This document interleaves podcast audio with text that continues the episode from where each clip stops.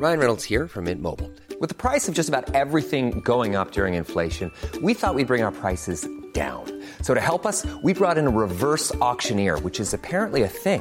Mint Mobile unlimited premium wireless. Ready to get 30, 30, bit to get 30, bit to get 20, 20, 20, bit to get 20, 20, bit to get 15, 15, 15, 15 just 15 bucks a month. So, Give it a try at mintmobile.com slash switch.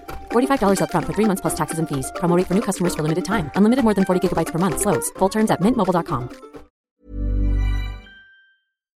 El doctor Eusebio Rubio, director de la Asociación Mexicana para la Salud Sexual, AC, y expresidente de la Asociación Mundial para la Salud Sexual, está con nosotros esta mañana. Gracias, doctor. ¿Cómo está? Muy Hola, Sofía. Está muy bien. Muchas gracias por la invitación. ¿Cómo, ¿Cómo se le hace con el sexo en tiempos de COVID? Pues depende mucho de las circunstancias. Mire, yo creo que es, esa es desde luego una situación eh, nueva, una situación eh, inédita, cuando menos en los tiempos recientes, este, y entonces el registro de lo que sucede está, ahora sí que está en curso. Eh, hay una academia internacional de sexualidad, de sexología médica, que justamente está haciendo un recuento, lleva más o menos como cinco mil, un poquito más de cinco mil participantes en Latinoamérica, España, eh, y todavía no tenemos los resultados finales, pero los resultados, así un corte que se hizo al, al inicio de la recolección, pues es que de las dos, en algunas personas lo que se reporta es un incremento y en otras personas lo que se reporta es un decremento. Yo creo que depende muchísimo de las circunstancias y depende también si uno vive con la persona con la cual tiene relaciones íntimas o no. Si no se escapa o cómo. Pues no, no, no, no, no se puede. Bueno, no se puede, no se debe No se mejor. debería. No se debe, ¿no? Ahora, doctor, lo que usted habla eh, tiene mucha razón en cuanto a cómo vive cada sociedad estas circunstancias, pero yéndonos al pasado inmediato y a la experiencia más cercana en el tema de China, pues resulta que la cuarentena no fue mala para el, que más bien la cuarentena fue muy mala para el amor, porque el coronavirus precipitó los divorcios allá en esa, en ese país. ¿Nos escucha, doctor? Bueno, parece que, que lo perdimos, pero a ver, cuéntanos eso. ¿Disminuyó? ¿Aumentó? No, aumentaron Ah. los, los divorcios, porque incluso cuando comenzó a levantarse la cuarentena, Ujú, eh, las oficinas del registro civil se vieron sobresaturadas Pero no para casarse. para divorciarse. Sí, no. porque pues en estos tiempos de Conavid, la verdad es que para muchos chinos pasar el tiempo encerrado en su casa con la pareja detonó todas las diferencias que se vienen arrastrando con el paso del tiempo, con los años, y que a veces las vas sorteando porque te levantas y te vas al trabajo, porque te inventas las salidas con los amigos Sí, o el las tiempo, amigas el tiempo, bueno. vas dando ese, ese plazo o vas estirando la liga a esa mala convivencia. Pero imagínate ya cuando traes situaciones arrastrando y entonces las circunstancias te obligan. eh, hablábamos, doctor, si ya lo recuperamos. Sí, ya estoy aquí de regreso. Fue la luz y Ah, entonces ahora están hablando por el celular. Pues así, todas Ya estas ve. cosas que están pasando estos días, ¿no? Eh, Estamos todos aquí en tiempos del COVID y hablando de sexo. pues. Pues le, le Ujú. decía que cada sociedad vive sus circunstancias a una, a la, de acuerdo a, a su, a su propia cultura, pero en China la cuarentena fue mala para el amor porque se precipitaron los divorcios. Sí, ese registro está, eh, y, y no nada más en China, en muchos lados, y aquí tenemos el registro todavía no muy preciso de que no, no, no los divorcios, porque esos todavía no los contamos, pero sí la violencia intrafamiliar. Sí, es que ese es precisamente a donde iba yo cuando la, la interrupción de la fluido eléctrico me, me interrumpió, pero este lo que se- pues bueno, así dice, ¿no? Este, lo que pasa es que depende del, así como dijo hace un ratito De que este depende del, de la cultura y depende del marco cultural, también depende del tipo de relación que se haya establecido con la persona con la cual tiene unas relaciones íntimas. Y desafortunadamente, tener una relación íntima no es de ninguna manera garantía de que la relación sea sana, de que la relación sea crecedora. Al contrario, hay muchas veces que el, intimar con las personas lo que facilita son los mecanismos, pues no precisamente sanos, destructores, agresivos.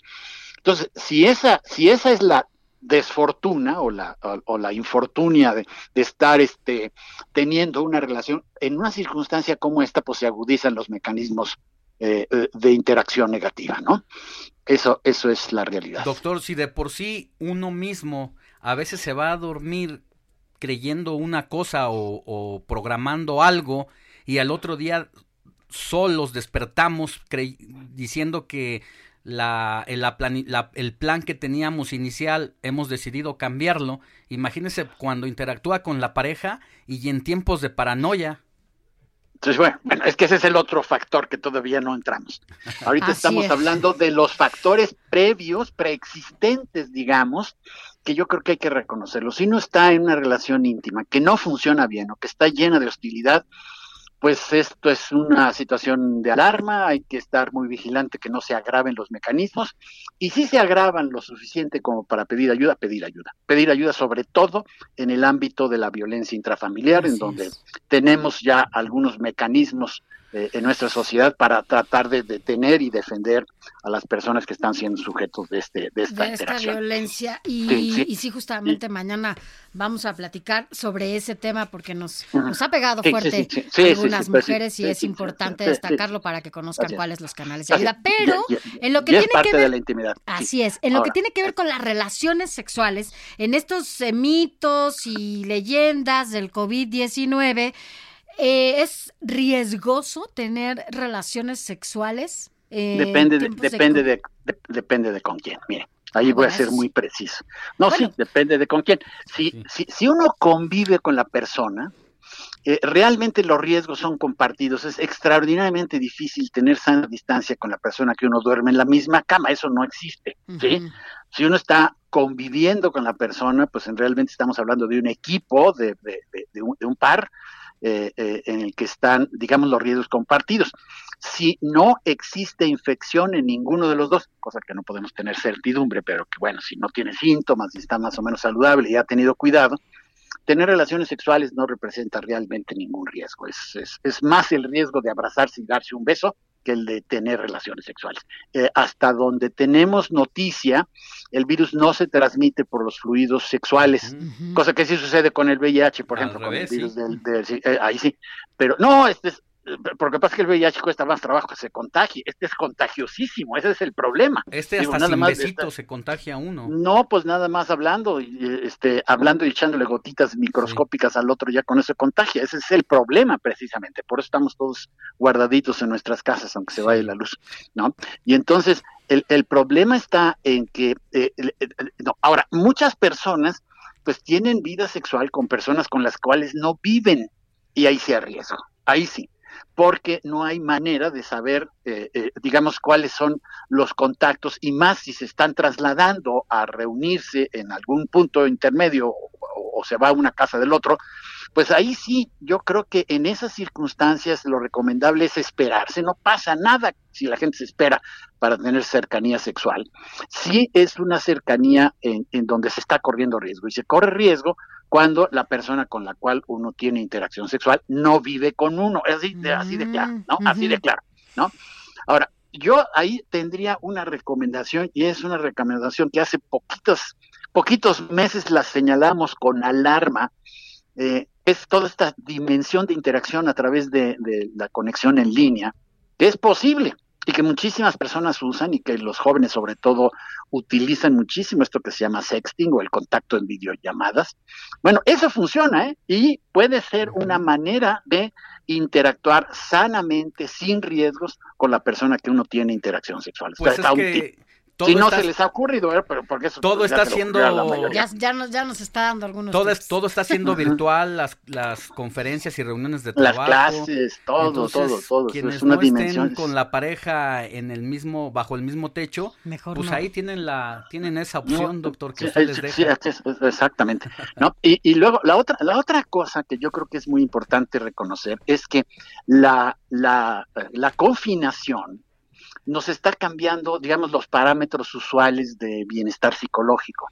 Es decir, para decirlo en términos muy sencillos, la cantidad de cosas que generan tensión, ansiedad, estrés o como le queramos decir, han aumentado.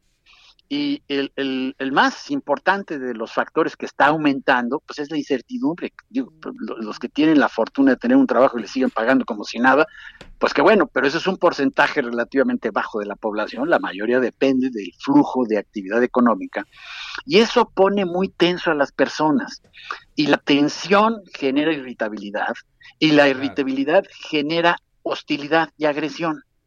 Entonces, e, eso, eso puede dar al traste con la vida íntima, puede dar al traste con las posibilidades de tener una vida satisfactoria, vamos a tener experiencias satisfactorias, que además las experiencias sexuales son muy importantes, son parte del bienestar y además no cuestan eh, eh si se tiene con las actividades, eh, con, con, la persona con la cual tiene una relación. Así es, porque este, además íntima. es un tema también de salud, doctor. Así es. Ah, no, ah, sí, ah, no, eso está, ahorita a lo mejor no es muy buen momento, pero sí tener actividad sexual genera este, un número de bienestares para el, para el cuerpo. Pero yo creo que ya para, digamos, terminar con el tipo, porque ya nos fuimos entre las cortadas de luz y cosas, este, muchos minutos, este, es el asunto de reconocer las emociones, sobre todo las emociones negativas. Una pareja que está sujeta a tensión, si le comunica sin acusar, sin echarle la culpa al otro, la ansiedad que representa el estado, la incomodidad que representa el estado de confinamiento, eso aumenta las posibilidades de encuentro y no de irritación y choque. Uh -huh. Así que una última recomendación, aparte de las otras que salieron en la plática, es pues hacer un esfuerzo de honestidad y claridad en compartir el estado emocional que uno tiene con la pareja con la cual uno tiene vida Así íntima. Es, uno está cayendo en un estrés sí. importante incluso para, para ese tipo de cosas. Pues ¿no? ahí está, eh, depende de cómo manejemos esta situación o podemos salir muy mal librados o muy bien fortalecidos. O de repente todas esas parejas que se quejan que no tienen nunca tiempo de tener encuentros sexuales, pues, pues aquí está una Aproveche. enorme oportunidad. Dense una encerrona y ya, al fin que tienen no, que estar pues, en la casa. Muchas ¿no? gracias, doctor. Ándele. Está muy bien, Alejandro. Que tenga buen día. Él es Eusebio Rubio, director de la Asociación Mexicana para la Salud Sexual y expresidente de la Asociación Mundial para la Salud Sexual.